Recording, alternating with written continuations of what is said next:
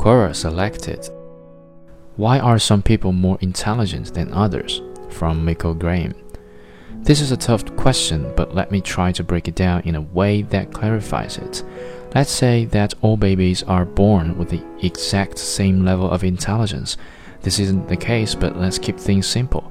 None of them can speak, control their movements, have any idea of anything, or arguable, but let's go with it.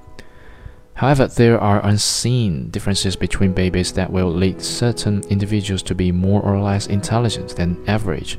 There are many biological traits that confer to one's intelligence. Let's pick a common, easy one brain plasticity. Plasticity is the brain's ability to create and destroy connections between neurons. Our genetics determine how plastic our brains are, like it or not. A person born with better plasticity than another person is highly likely to be more intelligent. Now, many would argue, and probably will, that with practice one can improve their own brain's plasticity. I agree, this is possible, but how much one's plasticity can be improved upon depends once again on your genetics.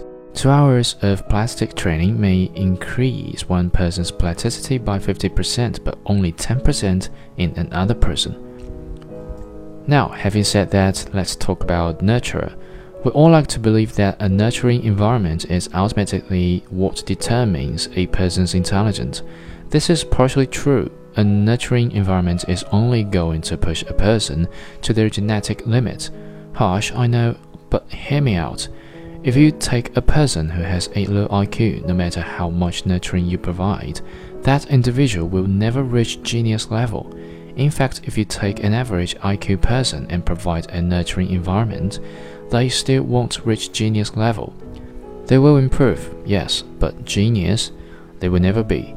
True geniuses are rare occurrence, and oftentimes the differences, if any, in their brains is not obvious. On the flip side of that coin, there are those whose biological traits destine them to be intelligent. For example, a person who goes to a bad school system and isn't natural at home displays intelligence that rivals the greatest mind that have walked the earth. So now that I've talked about the exceptions, let's talk about the average person. Most of us will have average intelligence, and due to our genetic traits, some of us will be better than others in various areas. For many of us, a proper environment will push us to our intellectual limits. This is all to say that we're born with the same level of intelligence, but not with the same level of what I call intellectual potential. So, to answer your question, let me first rephrase it. Are some people born with more intellectual potential than others? Absolutely. Their environment will determine how much of that potential is reached.